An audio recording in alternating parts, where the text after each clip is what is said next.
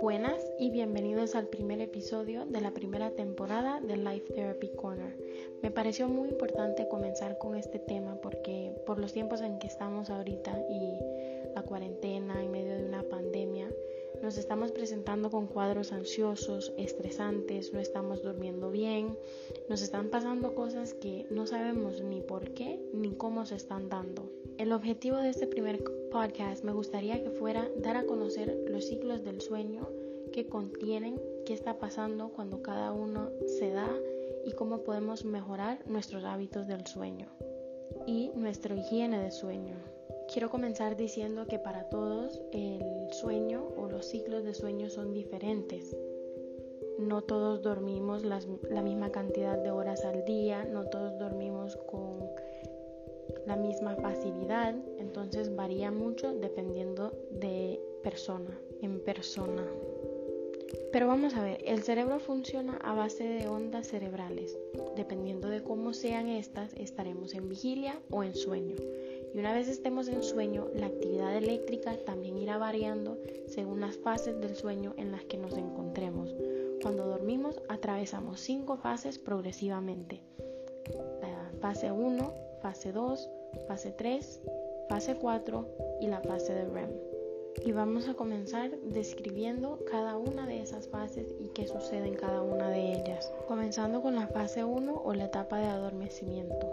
Esta etapa comprende aproximadamente los primeros 10 minutos del sueño, desde que estamos en periodo de vigilia hasta que nos adormecemos. Es una etapa meramente de transición. Luego tenemos la fase 2 o etapa del sueño ligero.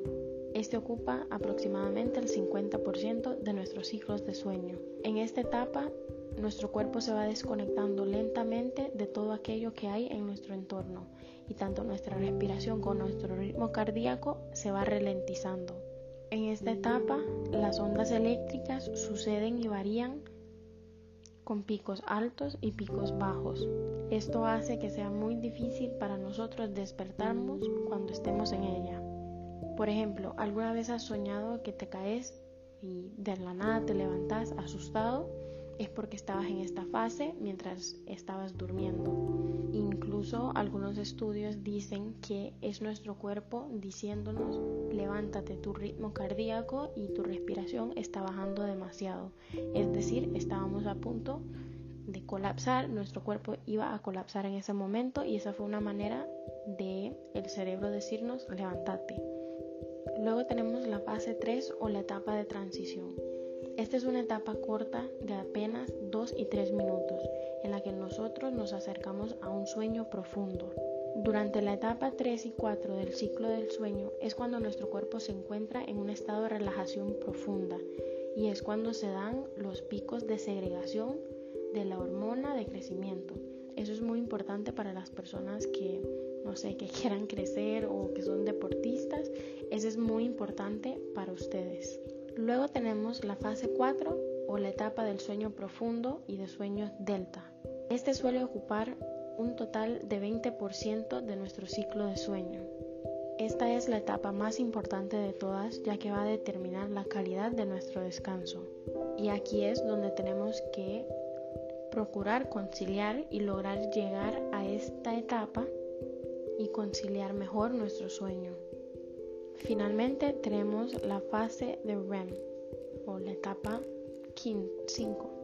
Esta etapa ocupa un 25% de nuestro ciclo de sueño y dura entre 15 y 30 minutos. Se le llama REM por sus siglas en inglés Rapid Eye Movement, que significa en español movimiento ocular rápido. Esta fase se caracteriza por tener una alta actividad cerebral y de hecho es muy similar a la que tenemos cuando estamos en vigilia. Y aunque nuestra actividad cerebral es muy alta, nuestros músculos se encuentran bloqueados.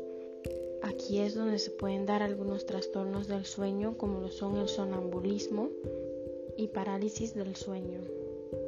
En esta fase es la que soñamos y captamos información del exterior. Por eso cuando nos despertamos durante esta fase podemos recordar lo que hemos soñado. Entonces, ahora que ya hemos descrito lo que es el ciclo del sueño cada una de sus etapas y cuántas veces se repite durante la noche, tenemos que tomar en cuenta que si en estos días de la cuarentena, de la pandemia, nos estamos acostumbrados a dormir tarde y levantarnos tarde, pueda que en un futuro se nos vuelva más difícil reajustar este reloj. Y aunque los problemas de sueño no tienen edad, hay un impacto particular en adultos entre 30 y 60 años, que se sienten estresados por todo lo que ha significado para ellos una paralización de sus actividades que antes hacían y que ahora no pueden hacer. Los niños también están sufriendo una alteración en su ciclo circadiano o en su ciclo de sueño por el desvelo y porque de una u otra forma sienten ansiedad. Y tomando en cuenta eso, si son padres o madres de familia, les recomendaría explicarles lo que está sucediendo con un mensaje positivo de la contingencia y que va a pasar y que todo volverá a la normalidad.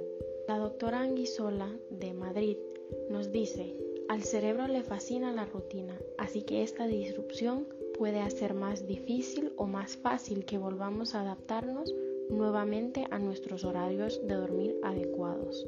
La doctora Anguisola también nos alerta respecto al cuerpo humano y nos lleva a recordar que está hecho para dormir de noche y estar despiertos durante el día. Así que si se presenta algún cambio en este reloj, tendremos consecuencias en todos nuestros sistemas, especialmente en el inmunitario. ¿Te sentís identificado o identificada con lo descrito anteriormente? entonces probablemente estés en la lista de personas con problemas de sueño en esta cuarentena. La buena noticia es que estás tomando conciencia perdón, de lo que te está sucediendo y puedes aplicar los correctivos. Puedes probar algunas de las rutinas recomendadas seguidamente para rescatar el higiene de tu sueño. Como número uno, Empezá por limitarte a una hora de exposición a las noticias sobre el coronavirus. Evita que la hora que elijas sea justo antes de dormir. Número 2. Desconectarte de todos los aparatos y ambientes con luz artificial al menos 20 minutos antes de irte a la cama. Opta por leer un libro o meditar antes. Número 3. Usa tu cama solo para dormir o tener relaciones sexuales. Evita hacer las tareas o instalarte a ver televisión en tu cuarto. Esto hace que el cerebro entienda que ese lugar es exclusivamente para tu descanso. Número 4. Puedes intentar darte una ducha con agua caliente antes de dormir para ayudar con la liberación de la hormona melatonina. Esta es una hormona que libera el cuerpo para ayudar a conciliar el sueño, entre otras funciones que tiene. Como número 5, es recomendable que realices alguna actividad física por la tarde para reducir los cambios de temperatura y que se estimule en ti un cansancio para lograr un sueño regenerador. Número 7. Trata de no consumir alcohol o bebidas energéticas ni café durante la tarde. Aunque no a todas personas les afecte igual, para algunos este puede ser el motivo por la no conciliación de tu sueño. Finalmente, ten un gesto de amor con tu cuerpo. Establecete una hora específica para dormir y para levantarte. Recordando que si logramos cumplir con el protocolo saludable para dormir, lograremos detener los trastornos del sueño y desarrollar graves enfermedades en esta cuarentena. Me voy a ir despidiendo, no sin antes mencionarles que si necesitan ayuda, tienen alguna pregunta, duda, consulta, pueden buscarme en Instagram en Life Therapy Corner. Pueden mandarme un mensaje y con mucho gusto les atenderé. Espero que este primer episodio les haya gustado y sobre todo les haya servido de mucho.